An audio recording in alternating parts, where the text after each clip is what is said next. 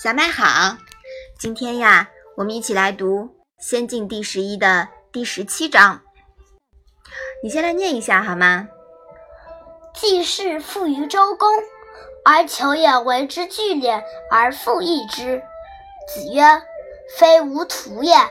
小子鸣鼓而攻之可也。”妈妈，季氏富于周公是什么意思呀？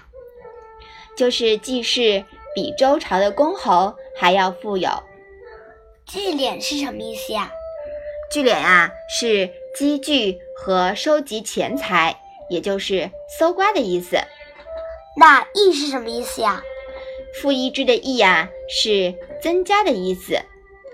那这章的意思，你来说说看。季氏比周朝的公侯还要富有，而冉求还帮他搜刮来增加他的财钱。孔子说：“他不是我的学生了，你们可以大张旗鼓的去攻击他吧。”鲁国的三家曾于公元前五六二年将公事，也就是鲁国国君直辖的土地。和附属于土地上的臣民瓜分，季氏啊分得了三分之一。公元前五百三十七年，三家第二次瓜分公室，季氏又分得了四分之二。由于季氏推行了新的政治和经济措施，所以很快富了起来。孔子的学生冉求帮助季氏积敛钱财。所以孔子很生气，表示不承认冉求是自己的学生，而且让其他学生打着鼓去声讨冉求。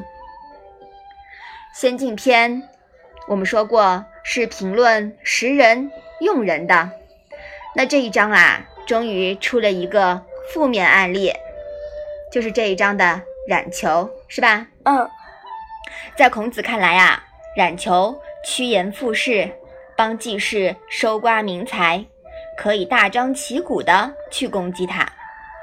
但奇怪的是，这样一个被孔子骂过的弟子，《论语》中却有称呼他为冉子。